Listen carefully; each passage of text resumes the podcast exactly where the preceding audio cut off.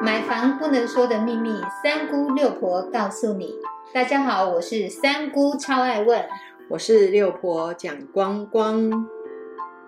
买房一百问第九十三问：土地价款没有开发票，这是正确的吗？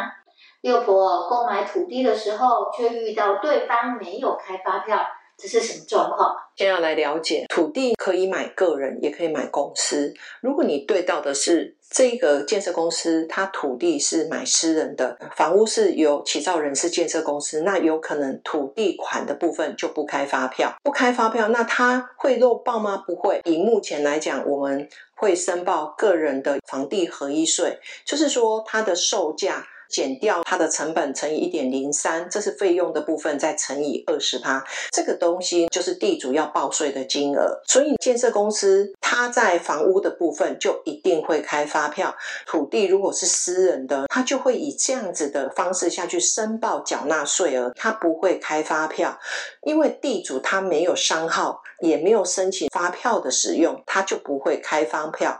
当然，跟刚刚提到的就是房屋，因为他是建设公司。是起造人，所以他就一定会在房屋合约做出来的一个金额，他就必须要全额开发票。还有一个情况就是，土地跟房屋都是建设公司所有，这样子就很好分辨。房屋跟土地的合约，他只有做一本，这样子的话。我们就全部的价金都要开发票，虽然土地开了发票，因为没有进项的可以扣抵税额的部分，所以它也要做足额的发票的开立。但是开立的土地发票的部分，它是没有税额的，这个应该是很好懂。谢谢六婆详细的解说。如果有相关的问题，欢迎加六婆的 Light 留言询问。六婆将会详细的为你解说哦。谢谢您的收听。